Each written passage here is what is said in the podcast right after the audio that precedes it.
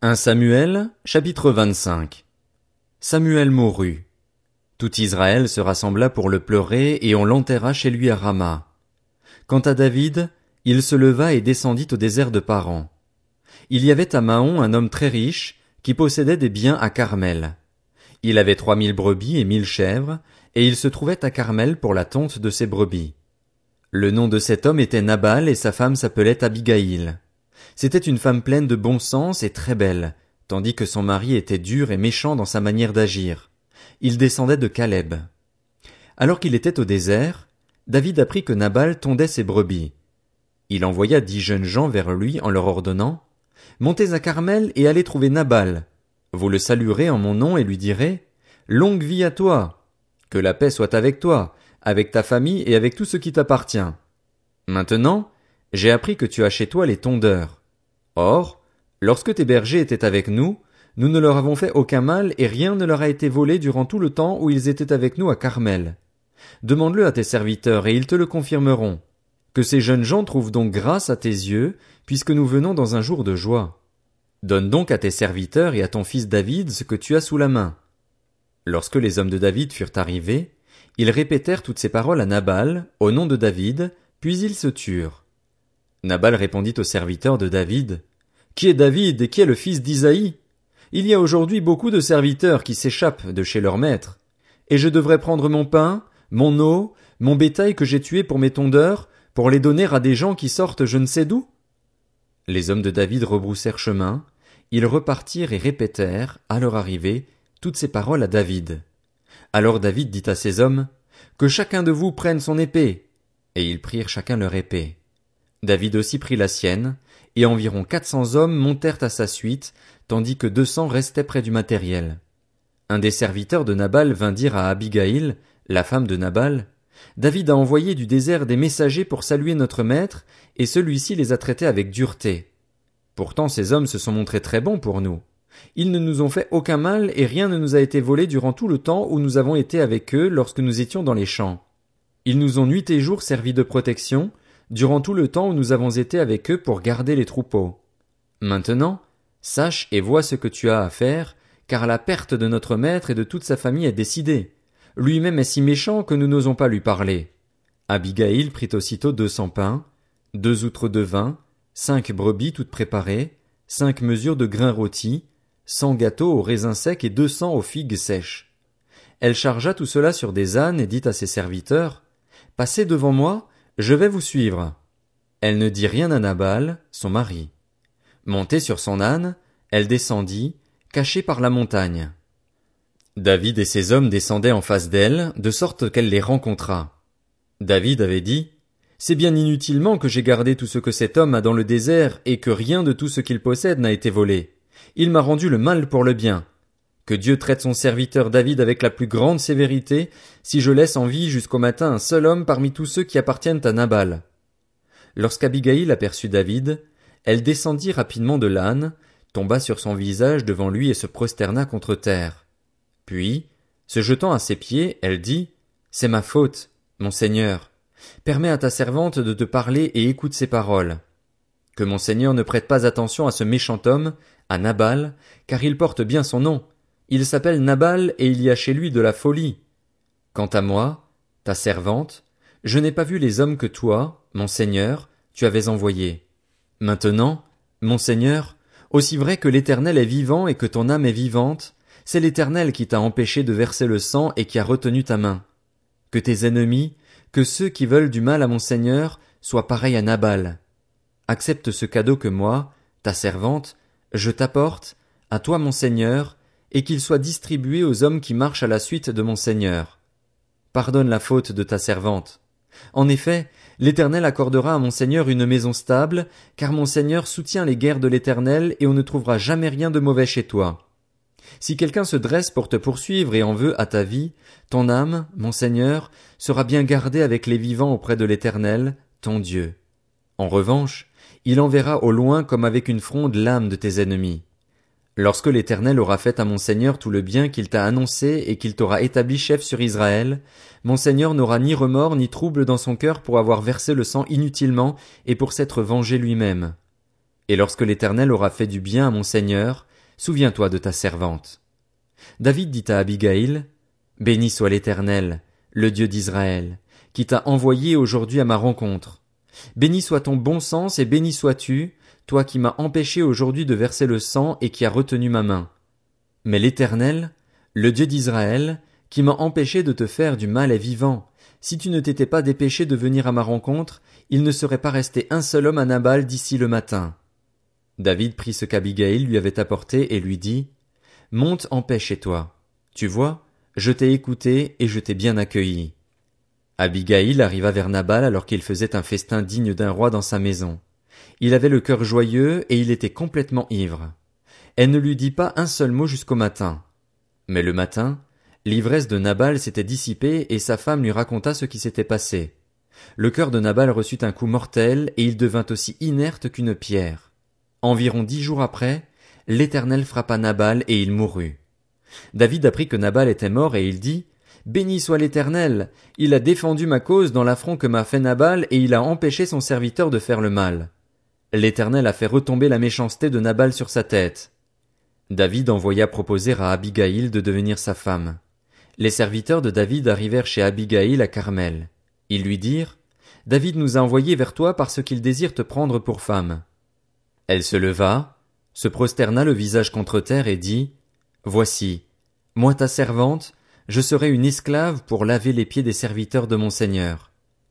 Abigail partit immédiatement, montée sur un âne et accompagnée de cinq jeunes filles. Elle suivit les messagers de David et devint ainsi sa femme. David avait aussi épousé Akinoam de Gisréel, et toutes les deux furent ses femmes. Saül avait donné sa fille Michal, la femme de David, à Palti de Galim, fils de Laïch. 1 Samuel, chapitre 26 Les Iphiens allèrent trouver Saül à Gibéa et dirent, David n'est-il pas caché sur la colline de Hakila en face du désert? Saül se leva et descendit au désert de Ziph, avec trois mille hommes choisis dans l'élite d'Israël, pour chercher David dans le désert de Ziph. Il installa son camp sur la colline de Hakila, en face du désert, près du chemin. David était dans le désert. Quand il s'aperçut que Saül marchait à sa poursuite dans le désert, il envoya des espions et sut ainsi avec certitude que Saül était arrivé. Alors David se leva, vint à l'endroit où Saül campait et vit la place où il couchait en compagnie d'Abner, fils de Ner et chef de son armée. Saül couchait au milieu du camp et le peuple campait autour de lui. David prit la parole et s'adressa à Achimélec, le Hittite, et à Abishai, fils de Tseruja et frère de Joab. Il leur dit, Qui veut descendre avec moi dans le camp vers Saül? Abishai répondit, Moi, je descendrai avec toi. David et Abishai se rendirent de nuit vers la troupe. Saül était couché et dormait au milieu du camp, et sa lance était fichée en terre près de sa tête. Abner et le reste de la troupe étaient couchés autour de lui. Abishai dit à David, Dieu livre aujourd'hui ton ennemi entre tes mains. Laisse-moi donc le frapper avec ma lance. Je le clouerai à terre d'un seul coup, je n'aurai pas à m'y reprendre à deux fois. Mais David dit à Abishai, Ne le supprime pas. En effet, qui pourrait impunément porter la main contre celui que l'Éternel a désigné par onction? David ajouta, L'Éternel est vivant. C'est à l'Éternel seul de le frapper soit que son jour soit venu et qu'il meure, soit qu'il descende sur un champ de bataille et qu'il y soit supprimé. Certes, par l'Éternel, je ne me risquerai pas à porter la main contre celui que l'Éternel a désigné par onction. Prends seulement la lance qui est près de sa tête, ainsi que la cruche d'eau, et allons-nous-en. David prit donc la lance et la cruche d'eau qui était près de la tête de Saül, et ils s'en allèrent. Personne ne les vit ni ne s'aperçut de rien, et personne ne se réveilla. Ils dormaient tous d'un profond sommeil, parce que l'Éternel les y avait plongés. David passa de l'autre côté et s'arrêta au loin sur le sommet de la montagne, à une grande distance du camp. Puis il cria à la troupe et à Abner, fils de Ner, Vas-tu répondre, Abner? Abner répondit, Qui es-tu, toi qui pousses des cris vers le roi? David dit à Abner, N'es-tu pas un homme? Et qui est ton pareil en Israël? Pourquoi donc n'as-tu pas gardé le roi, ton maître? En effet, quelqu'un du peuple est venu pour tuer le roi, ton maître. Ce que tu as fait là n'est pas bien. L'Éternel est vivant. Vous méritez la mort pour n'avoir pas veillé sur votre maître, sur celui que l'Éternel a désigné par onction. Regarde maintenant où sont la lance du roi et la cruche d'eau qui était près de sa tête. Saül reconnut la voix de David et dit, Est-ce bien ta voix, mon fils David? David répondit, C'est ma voix, roi, mon seigneur. Puis il ajouta, Pourquoi mon seigneur poursuit-il son serviteur? Qu'ai-je fait et de quoi suis-je coupable? Que le roi, mon seigneur, veuille maintenant écouter les paroles de son serviteur. Si c'est l'Éternel qui te pousse à agir contre moi, qu'il veuille bien accepter le parfum d'une offrande. Mais si ce sont des hommes, qu'ils soient maudits devant l'Éternel, puisqu'ils me chassent aujourd'hui pour m'exclure de l'héritage de l'Éternel en me disant, Va servir des dieux étrangers. Oh. Que mon sang ne tombe pas en terre loin de l'Éternel. Le roi d'Israël s'est mis en marche pour chercher une puce, comme on chasserait une perdrix dans les montagnes. Saül dit, J'ai péché. Reviens, mon fils David. Je ne te ferai plus de mal, puisqu'aujourd'hui ma vie a été précieuse à tes yeux. Je me suis comporté de façon stupide et j'ai commis une grande faute. David répondit, Voici la lance du roi. Que l'un de tes hommes vienne la prendre. L'Éternel traitera chacun en fonction de sa justice et sa fidélité. En effet, il t'avait livré aujourd'hui entre mes mains et je n'ai pas voulu porter la main sur celui que l'Éternel a désigné par onction. Tout comme aujourd'hui ta vie a eu beaucoup de valeur à mes yeux, ma vie aura beaucoup de valeur aux yeux de l'Éternel, et il me délivrera de toute détresse. Saül dit à David, Sois béni, mon fils David, tu réussiras dans tes entreprises. David poursuivit son chemin, et Saül retourna chez lui. 1 Samuel, chapitre 27. David se dit, Je serai un jour supprimé par Saül. Je n'ai rien de mieux à faire que de me réfugier au pays des Philistins afin que Saül renonce à me chercher encore dans tout le territoire d'Israël. Ainsi, je lui échapperai. David se leva avec ses six cents compagnons, et ils passèrent chez Achish, fils de Maok, roi de Gath. David et ses hommes restèrent à Gath vers Achish. Ils avaient chacun leur famille, et David avait ses deux femmes, Akinoam de Gisréel et Abigail de Carmel, la femme de Nabal. Informé que David s'était enfui à Gath, Saül cessa de le chercher.